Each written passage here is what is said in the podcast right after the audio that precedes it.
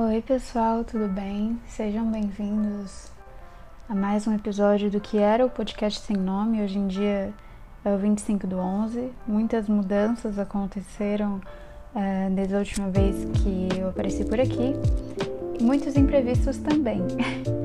Esse segundo episódio vai ser o primeiro que eu tô gravando sozinha.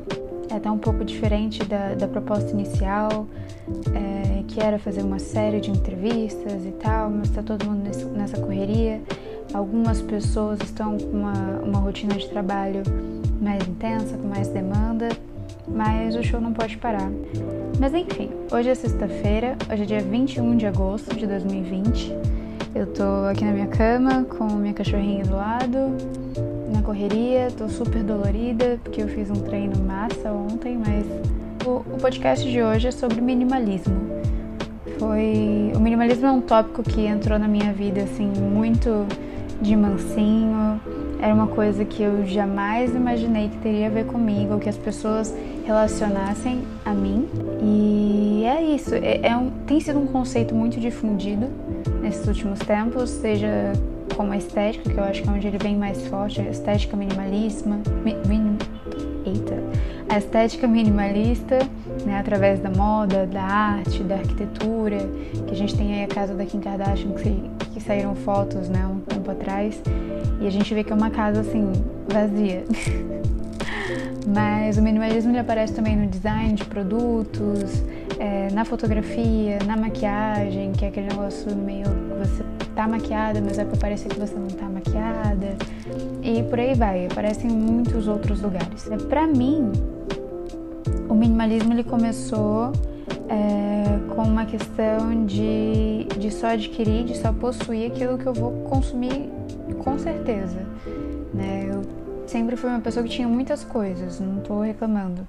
Mas assim, eu ganhava muita roupa, sempre ganhei muito brinquedo, eu ganhava é, presentes, eu colecionava bonequinhos e bichinhos de pelúcia e tal.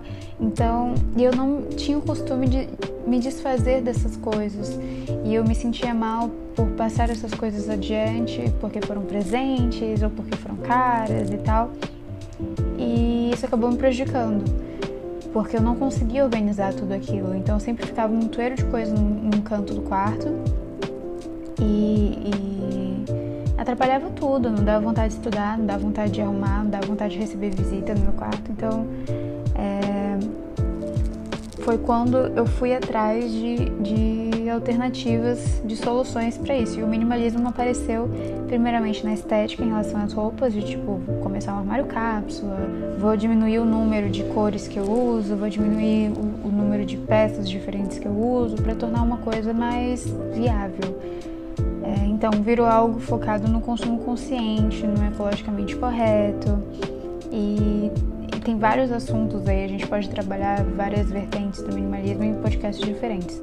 Como ponto de partida dessa conversa aqui, eu vou listar algumas mudanças que eu fiz nesses últimos dois, quatro anos, três, quatro anos. Nossa, já faz mais tempo, faz uns seis aí. que eu tô nessa jornada é, sobre como ter menos coisas me ajudou e, e continua me ajudando no meu dia a dia. Então, é isso. Lembrando que isso aqui é tipo é o meu ponto de vista, é a minha experiência. Não tô aqui para apontar dedo ou falar mal do, do estilo de consumo de qualquer outra pessoa. Eu tô aqui para te apresentar um ponto de vista diferente para ver o que, que, você acha, quem sabe você quer experimentar e por aí vai. então, o primeiro ponto, que foi onde tudo começou, foi no closet. É, eu era aquela pessoa que tinha muitas roupas, ganhava muitas roupas, eu pegava muitas roupas emprestadas. É, minha mãe e minha avó, que moravam comigo na época, que eu morava com elas na época, no caso, é, tinham muita roupa que, tipo, ah, não cabe mais, ah, eu não uso mais, dá pra Júlia. E aí a Júlia ia acumulando aquele monte de roupa no guarda-roupa que não usava nada, usava uma vez e guardava e não passava adiante. Ok. Um dia eu me revoltei, eu falei, eu vou fazer a limpa do guarda-roupa e eu só vou ficar com as roupas, as peças que eu realmente uso. E acabou que eu fiquei com tipo uma calça jeans, três blusas que estavam sempre lavando, né? Porque Manaus é muito quente, a gente sua e toma, sei lá, trilhões de banhos por ano e tem que trocar de roupa. E uma sandália. E então assim, aprendi a lição. Eu falei, tá, não é só ter menos. Tem que ser um pouquinho melhor explicado isso aí. Então foi quando eu resolvi adotar um armário cápsula que, para quem ainda não conhece o conceito, eu vou tentar explicar aqui basicamente. Tem um, um, vídeo no meu canal no YouTube também sobre armário cápsula, mas é basicamente quando você consegue fazer várias combinações com poucos itens de roupa. É, tem gente que usa a regra do tipo, ah, todas as minhas partes de baixo combinam com todas as minhas partes de cima. E isso vai, tipo, vai depender de cada um. Mas é basicamente você ter poucas peças de roupa e conseguir usar elas do máximo de, de maneiras possível, o maior número de, de jeitos diferentes possível. E tá, mas como é que o armário cápsula vai melhorar seu dia? É simples. Se eu sei, pelo menos para mim, se eu sei que todas as minhas calças, por exemplo, combinam com todas as minhas blusas, eu não gasto tempo tentando combinar, tipo, montar um look muito elaborado, porque eu sei que vai ficar bom, entendeu? Então me, me poupa muito tempo em relação a isso, eu já não me estresso. É, não é um bicho de sete cabeças, se você tiver um pouquinho de paciência, mas necessita que você conheça o seu corpo, que você conheça os seus gostos. Tipo, ah, que tipo de caimento de roupa que eu gosto, que tipo de tecido que eu gosto, que tipo de, de cor, que tipo de. Tudo isso, entendeu? Para você conseguir montar é, guarda-roupa em que todas as peças não só caiam bem em você, mas que você goste, que você tenha um apreço por aquilo, que você cuide direitinho. E aí, se você tiver alguém para te ajudar ou pesquisar sobre, já te adianta bastante, porque eu aprendi essas coisas batendo a cabeça na parede mesmo.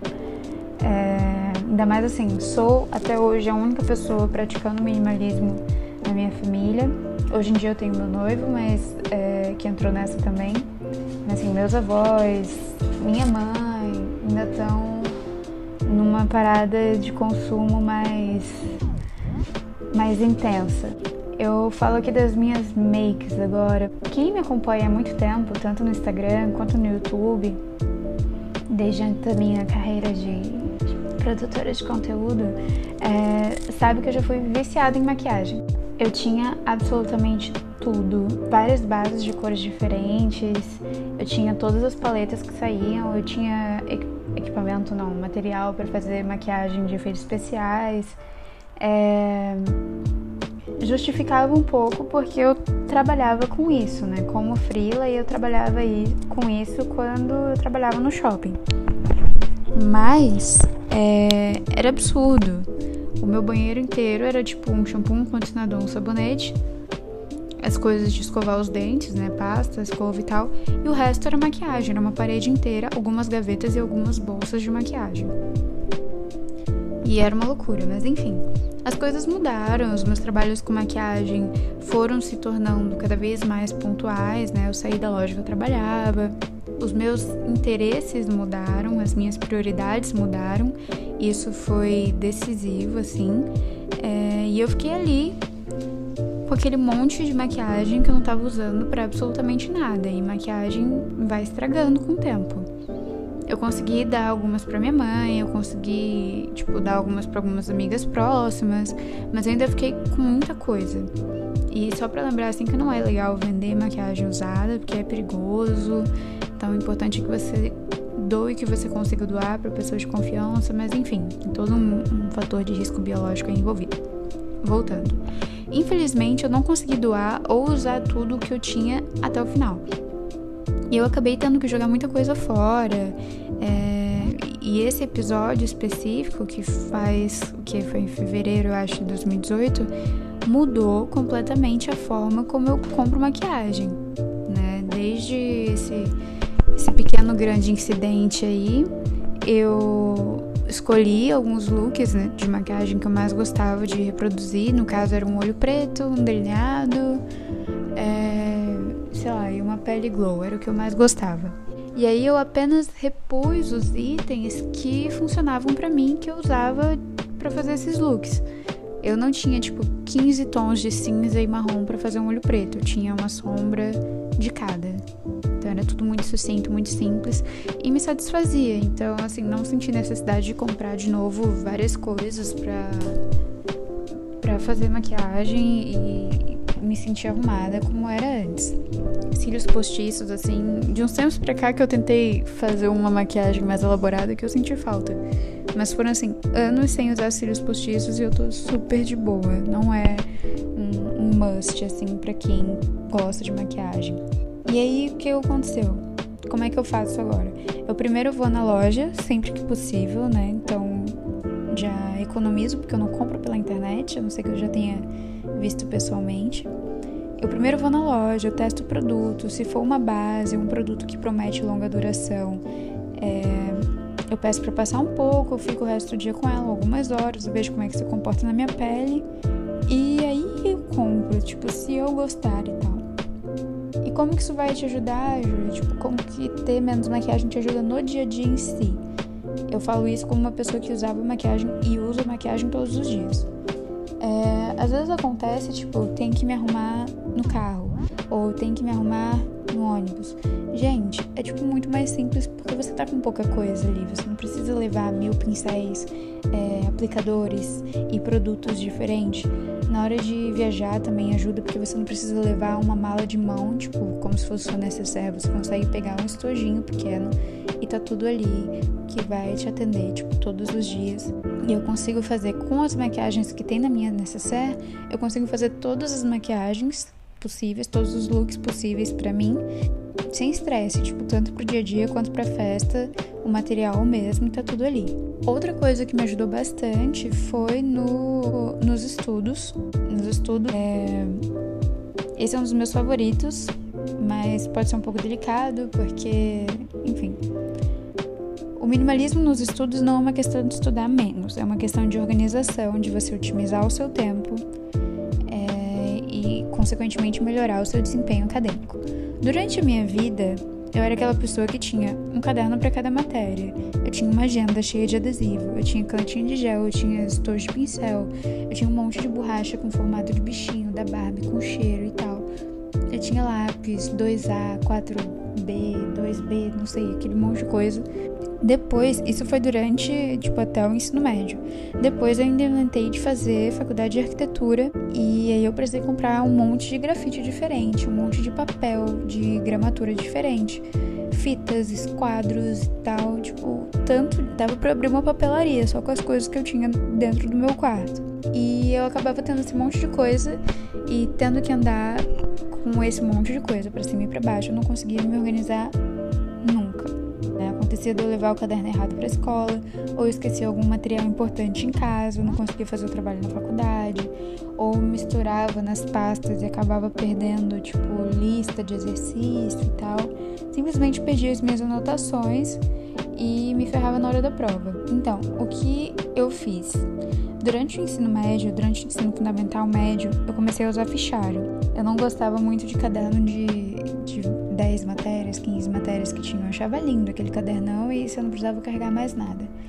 Mas eu gostava muito de mudar a folha de lugar, às vezes eu pulava a folha sem querer e tal, e sei lá, eu preferi o fichário. Mas por quê? Para que isso funcione, né, a gente precisava ter um mínimo de disciplina. É, eu levava o bloquinho de folhas, ao invés do fichário, eu levava o bloquinho de folhas, uma caneta e um marcador para aula. Minhas costas já foram, tipo, me agradecendo desde aí, porque eu não carregava mochila pesada. Então eu anotava tudo bonitinho, com o máximo de informações possíveis, uma caligrafia bonitinha, se desse. E depois, quando eu chegava em casa, eu só tirava as folhas do bloquinho e colocava no fichário, dentro assim de cada matéria. Então era legal que as minhas anotações ficavam todas em casa, era como se fosse um arquivozinho, eu estudava tranquila. E quando, tipo, ah, estamos no terceiro bimestre, a prova é sobre o assunto do terceiro bimestre, não vai cair nada dos outros anos, dos outros bimestres, no caso. Eu consigo levar só as folhinhas que estavam com o conteúdo do terceiro bimestre, eu não precisava. É, levar o caderno todo cheio de anotação, cheio de um monte de papel, que o caderno também pesava. Quem usou esse caderno de 10, 15 matérias sabe que pesava bastante. Então, sim, eu achava melhor fazer desse jeito do que levar o fichário inteiro para a escola com todas as folhas e acabar bagunçando de qualquer jeito. Depois, na faculdade, já no meu segundo para terceiro ano de faculdade, eu estava no Canadá e aí eu falei: quer saber? Vou tentar parar de usar papel. Eu tinha um notebook, um celular e depois eu acabei investindo num tablet. E foi quando eu tava fazendo, tipo, trabalho de faculdade fora e tal. Eu falei, caramba, um saco, porque o campus é maior ainda, não é a gente que fica numa sala e o professor vem. A gente tem que ficar correndo de um lado pro outro e ficar correndo de um lado pro outro para chegar nas aulas a tempo com uma mochila pesada é um saco. E aí eu comecei a investir no tablet e eu ia digitando no computador ou escrevendo mesmo no tablet que tem a canetinha. Quando eu voltei pro Brasil, por alguns motivos eu, eu não me sentia segura, né? De ficar andando com o tablet dentro da bolsa ou com o notebook dentro da bolsa. Eu misturei os dois métodos, né? Eu ando com uma agendinha pequena e aí eu anoto tudo na faculdade e tal. Quando chego em casa, eu passo pro tablet. E acaba que eu uso menos papel, fica tudo organizado, tenho arquivos, tudo direitinho, desde o primeiro ano da faculdade, por aula, por matéria. Então, assim, dá para você organizar da sua maneira. Tem vários aplicativos que você pode usar do Google mesmo. Tem o Google Docs, é, que vai para o Google Drive. Você consegue colocar todos os seus PDFs que os professores mandam ali junto também. E o legal de fazer no computador é que tu não precisa se preocupar com caligrafia. Eu posso organizar tudo em pasta, é, colocar os slides, tudo posso anotar rápido, porque não preciso ficar me preocupando com letra. A chance de eu precisar passar as coisas a limpo é muito menor, porque já tem corretor ortográfico e tudo. Dá um pouquinho de trabalho para se adaptar, mas depois que você pega o jeito das coisas, nossa, muito bom. E na vida como um todo, né, que é o último tópico aqui que eu vim para falar, o minimalismo me ajudou na minha vida como um todo. Eu sinto que falar isso, eu falei isso no YouTube, mas falar isso agora também vai ser um peso enorme que eu tô tirando do meu peso aqui, do meu peso já das minhas costas, pro pessoal que tá me conhecendo aqui pelo podcast. É, eu sou uma pessoa bagunceira, eu sou uma pessoa muito bagunceira de nascença, é crônico. Eu não sei para quem eu puxei, mas eu não consigo ser uma pessoa é, naturalmente organizada. Ter menos coisas me ajudou bastante, porque faz com que eu consiga ser uma pessoa muito mais organizada. Se eu não tenho muita coisa, eu não tenho que bagunçar. Tudo tem seu lugarzinho para ser guardado. É... Não tenho milhões de roupas para ficar dobrando, para ficar lavando. Não tenho um banheiro cheio de maquiagem para organizar. Não tenho um monte de papel na minha escrivaninha para ficar organizando também, perdendo anotação. Então, assim, é como se eu tivesse que arrumar um quarto de brinquedos, né? Minha vida é um quarto de brinquedos, mas lá eu só tenho 10 brinquedos. A chance de ficar bagunçado, em primeiro lugar, é muito menor. Então, é, me ajudou bastante. Esse aqui é tipo, esse podcast aqui, esse episódio foi só para introduzir um pouquinho um tema que eu acho que tenho quase certeza, né, que a gente vai abordar algumas outras vezes aqui no podcast. É um tema que é muito relevante na minha vida. Eu adoro conversar com as pessoas sobre isso e é muito engraçado, também muito legal de ver que toda vez que eu abordo esse tema, seja numa conversa pessoalmente ou pelo Instagram também, e as pessoas comentam que isso acaba gerando uma transformação na vida delas. Então isso é muito bom.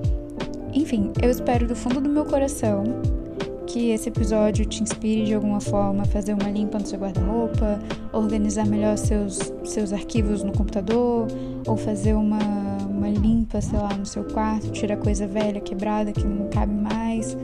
E que pelo menos algumas dessas dicas possam ser colocadas em prática. E é isso. Se você curtiu, não esquece de recomendar o podcast, dá uma curtidinha aqui nesse episódio e divide aí com quem você quiser dividir. Meu Instagram é Julia Pacheco, Julia com dois Is, então fica Julia Pacheco. O Instagram do 25 do 11 é 25 ponto do 11.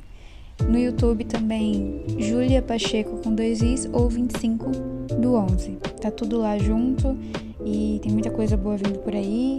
Um beijão, até a próxima. E se vocês tiverem qualquer sugestão de tópico que vocês queiram abordar aqui, ou de pessoa para ser entrevistado, ou tópico para ser abordado numa entrevista, é só deixar lá no Instagram.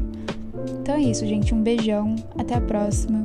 muito, muito, muito obrigado e que vocês tenham um ótimo resto de dia ou noite. Não sei. É isso. Tchau, tchau.